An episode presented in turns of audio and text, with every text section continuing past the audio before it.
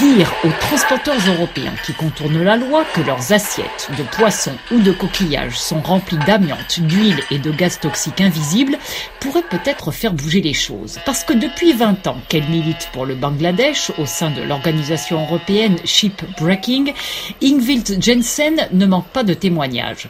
Ce travailleur, par exemple, lui disant que oui, on lui a bien donné un uniforme, mais pas à la bonne taille. Il s'est blessé.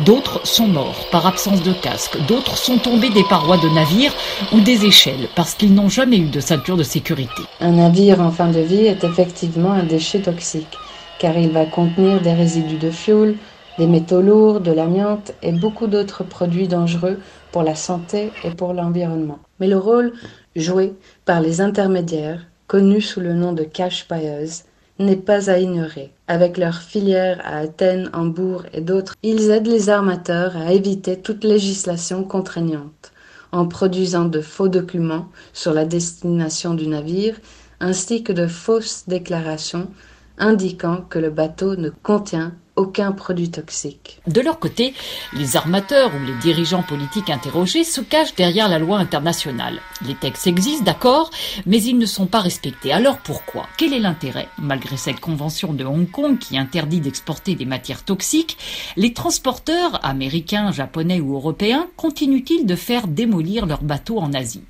Parce que le marché du métal y est beaucoup plus intéressant. Joachim Bonnemain dirige l'association écologiste française Robin des Bois. Au Bangladesh, on a des tankers, des tankers chimiquiers, des transporteurs de gaz, des pétroliers, et donc euh, les risques d'explosion sont toujours là.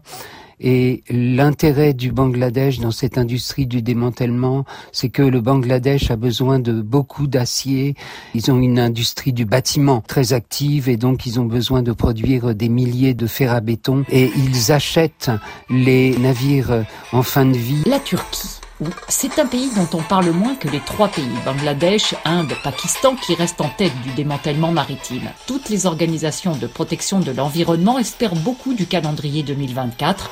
La Commission de Bruxelles révise sa loi sur le démantèlement maritime.